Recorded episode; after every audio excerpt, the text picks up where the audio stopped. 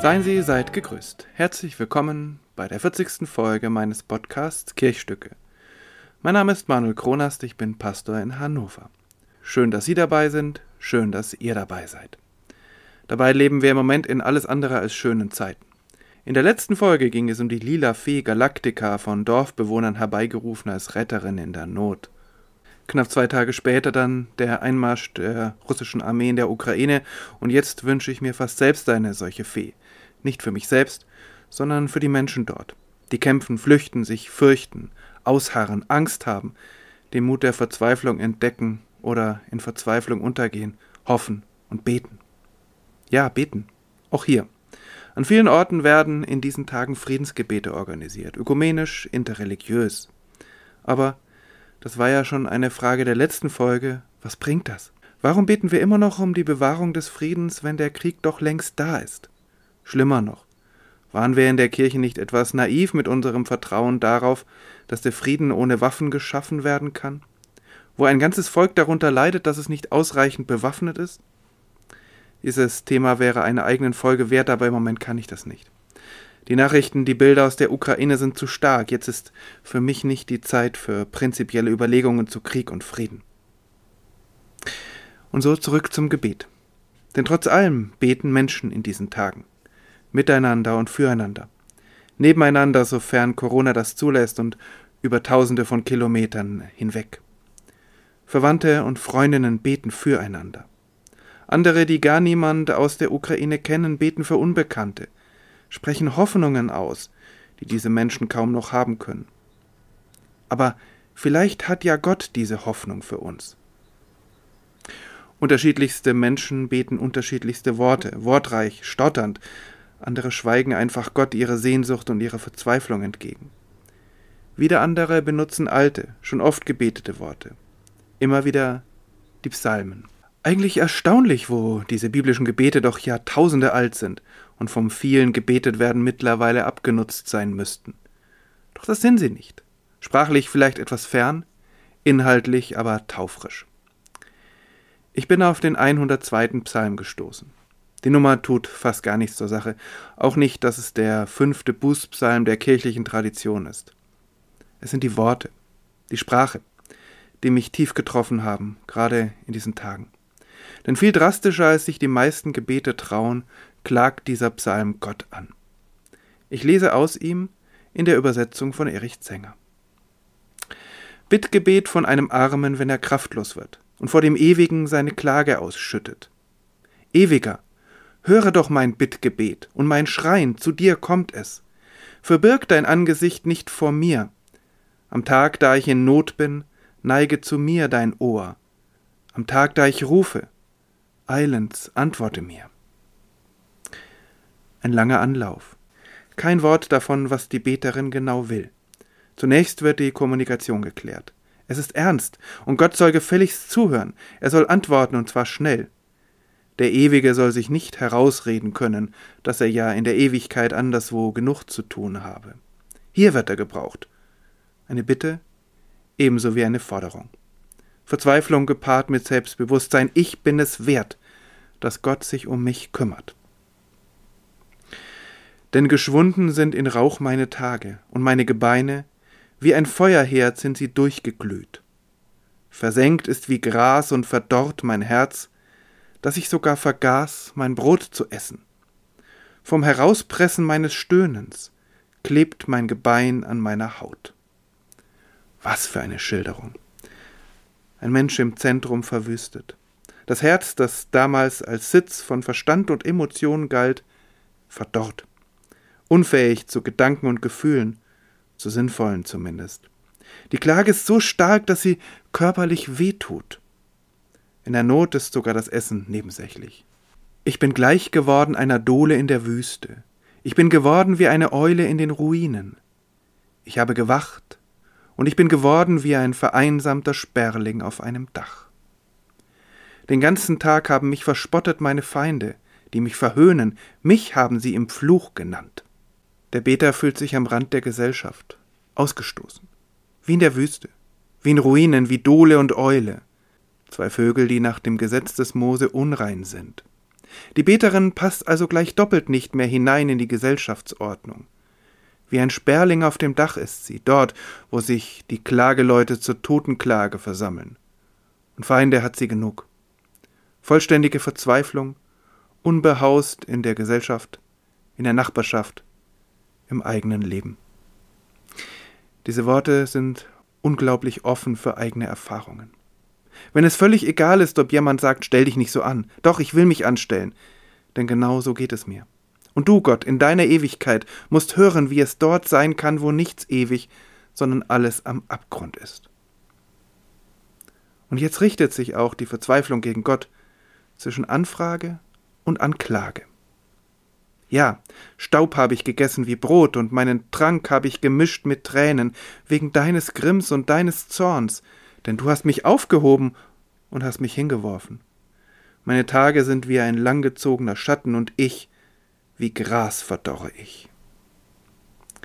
Da schmeckt einer den Tod und erlebt Gott nicht als Liebenden, sondern als Zornigen. Offensichtlich grundlos. Von Sühne oder Schuld ist keine Rede. Im Gegenteil. Gott, der den Menschen liebevoll hochnimmt und sich dann um ihn kümmern sollte, wirft ihn achtlos weg und geht weiter in seiner Macht und Ewigkeit. So wie ein Mensch einen seltsamen Käfer interessiert betrachtet und dann einfach abschüttelt. Und so sind die Tage dunkel und der Beter vertrocknet wie Gras, das kein Licht mehr kennt. Das Gebet einer abgrundtief Verzweifelten. Und gerade deshalb anschlussfähig für alle, die keine vorsichtigen, freundlichen, abgewogenen Gebete mehr sprechen können. Aber wenn es mir nicht so geht, zum Glück, kann ich es dann auch beten?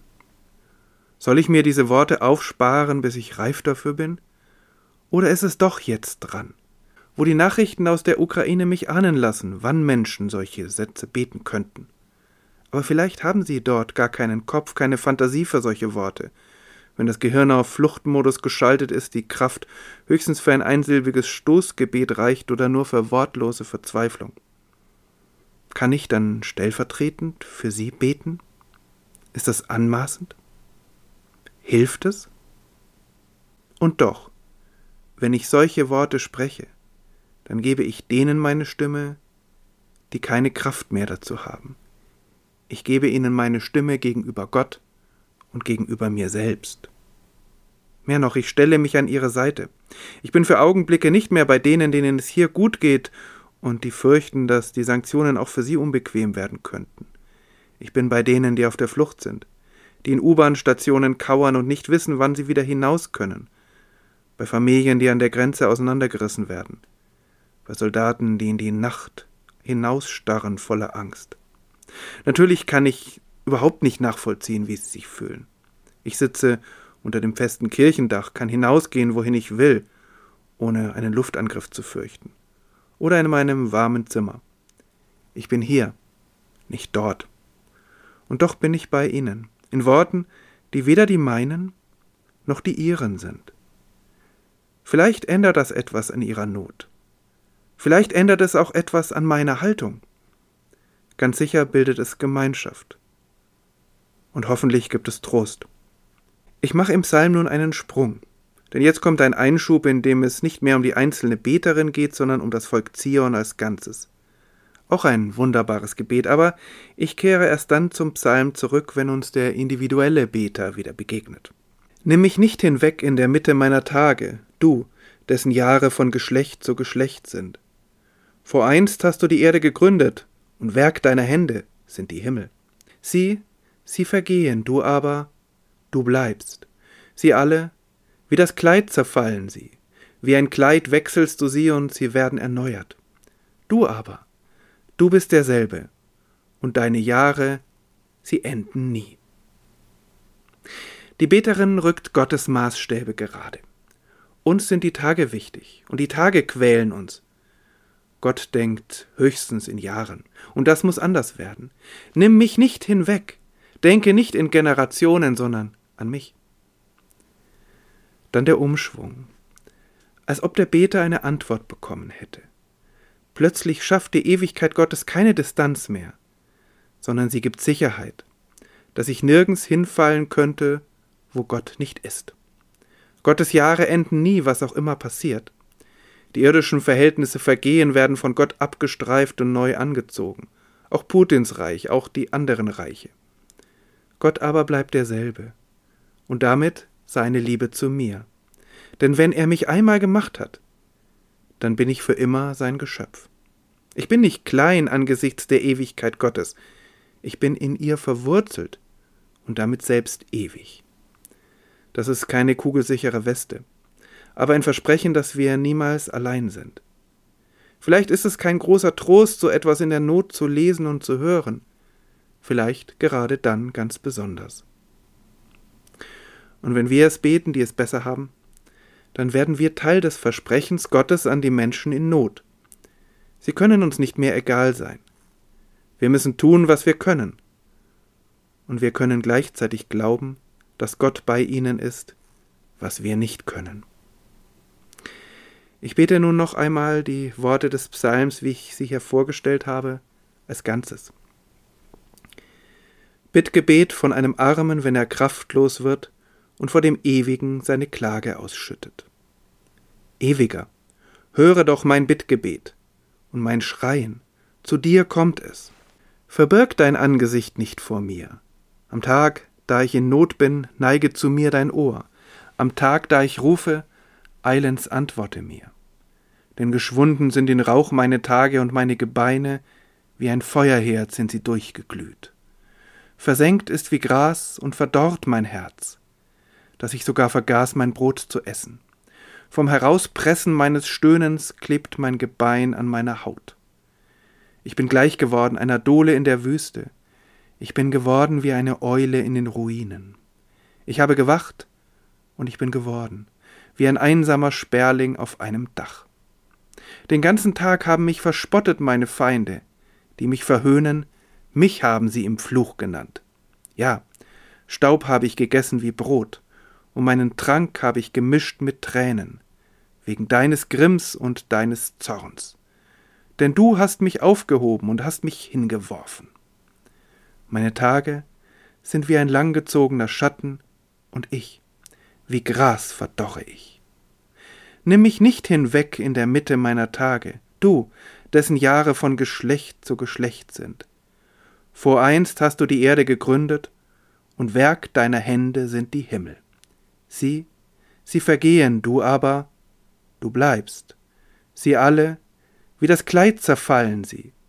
Wie ein Kleid wechselst du sie und sie werden erneuert. Du aber, du bist derselbe. Und deine Jahre, sie enden nie. Mögen Sie, mögt ihr gut durch diese Zeit kommen. Bleiben Sie, bleibt behütet und